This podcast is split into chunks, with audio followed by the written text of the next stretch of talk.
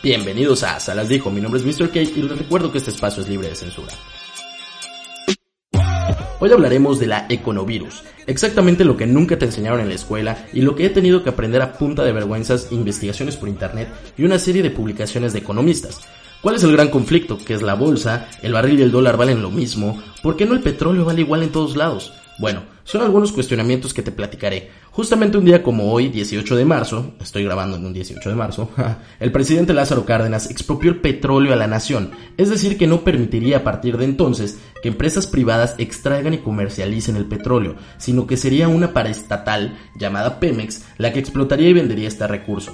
De tal forma, el plan de ingresos y egresos de nuestro país, es decir, la estrategia que se presenta año con año, contempla la venta de barriles de Pemex y pues eso va a depender del precio y de cuántos pueda vender y producir, por supuesto. O sea que las ganancias sumadas con los impuestos de los contribuyentes, para los que no sepan, los que pagamos impuestos, son la forma en la que destinan los presupuestos para secretarías como desarrollo social, es decir, los que hacen las casitas, comunicaciones, los que trazan caminos y carreteras, esto incluye el aeropuerto, y claro que el gasto público, lo que invierte el gobierno en general.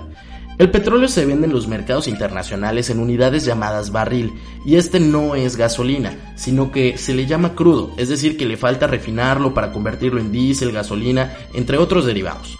Como referencia hablaremos de que el barril o el crudo petróleo, la unidad está basada en 42 galones, aproximadamente 159 litros. Bien, pues primero que nada necesitas saber que existe una organización de entre tantas internacionales que realizan los países que exportan petróleo, que se llama Organización de Países Exportadores de Petróleo, o PEP.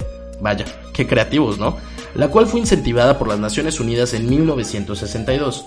Y bueno, me preguntarán por qué es tan importante. Pues resulta que el 43% de la producción mundial del petróleo y el 81% de las reservas mundiales de petróleo se encuentran en países miembros de la OPEP. Además concentra la totalidad de la capacidad necesaria de producción de petróleo del mundo, lo que de facto convierte a esta organización en el Banco Central del Mercado Petrolero. Ahora, la OPEP está conformada por 14 países de África, Asia y Sudamérica, entre los que destacan Emiratos Árabes, Irán, Irak, Kuwait y Venezuela. Es decir, todos los enemigos de los United States están allá. Y sí, México no fue invitado, por supuesto. Sin embargo, aquí empiezan los factores internacionales. El que está llevando el mejor timing es Arabia Saudita, pues es rica en petróleo y Mohammed bin Salman es el poderoso príncipe heredero que no le teme a la confrontación si siente que sus intereses y los de su reino están amenazados. De hecho, su deseo predeterminado a menudo parece ser la dominación de acuerdo con algunos medios internacionales. Este príncipe de Arabia Saudita cree que Rusia ha estado haciendo trampa en los acuerdos de producción de petróleo y después de darles muchas oportunidades, según una fuente cercana al gobierno, ha decidido que este es el momento de ponerse firme, por lo que ha indicado que se produzca el máximo de barriles por su nación y va a pasar de 12 millones a 13 millones de barriles por día, preparando un movimiento que podría aumentar la caída de los precios de petróleo. Bueno, ¿y por qué pasa esto?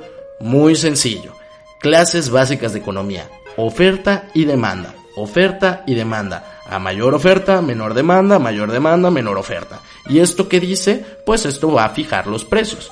Mientras más barriles produzcas, también necesitas venderlos. ¿Y qué pasa si tenemos un exceso de barriles?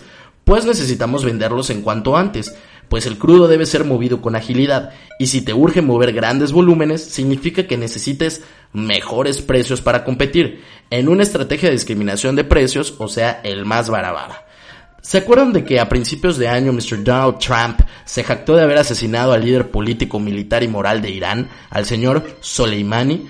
Pues bueno, este tuvo un efecto en las bolsas, pero no fue tan grave porque mantenía, digamos que ese espacio un poco neutro. Si bien con varias frustraciones, no generaba una guerra ni ningún tipo de movimiento económico realmente fuerte como para estabilizar a toda la economía mundial. Ahora con las medidas de Arabia Saudita y con el petróleo internacional más barato, México. Oh, oh, México. El plan de ingresos contemplaba que el precio del barril estaría situado en los 49 dólares, a pesar de que durante el 2019 el precio promedio fue de cerca de los 46 dólares. Hoy el barril de crudo mexicano se vende en 18 dólares. el problema de basar toda la economía en un recurso no renovable, limitado y próximamente escaso. ¿Dónde nos deja esto? Bien, la bolsa se ve afectada por la falta de flujo de dinero que este déficit, es decir, la diferencia entre lo proyectado y lo real, generan incertidumbres en el peso, las empresas y la capacidad de gobierno para pagar deudas, proveedores, servicios, entre otras variables.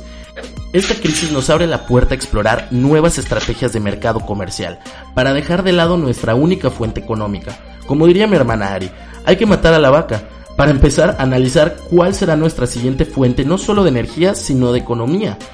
Quizás es tiempo de revertir la expropiación petrolera. El final de Pemex como lo conocemos está a la vuelta de la esquina. De acuerdo con un gran amigo e investigador de fuentes energéticas del ITAM y consultor de la Comisión de Energía del Senado, afirma que nos quedan tan solo 15 años de abundancia, del llamado oro negro. Pero no hay que esperar a que esto suceda para encontrar una solución. El dólar hoy está a 24 pesos mexicanos, el barril de petróleo a 18 dólares, la economía en cuestión de turismo y servicios amenazada críticamente por la pandemia.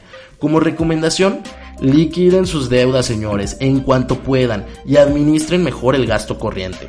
Esta sin duda es la crisis económica y financiera más relevante que hemos presenciado de manera consciente, pero les aseguro que no será la última.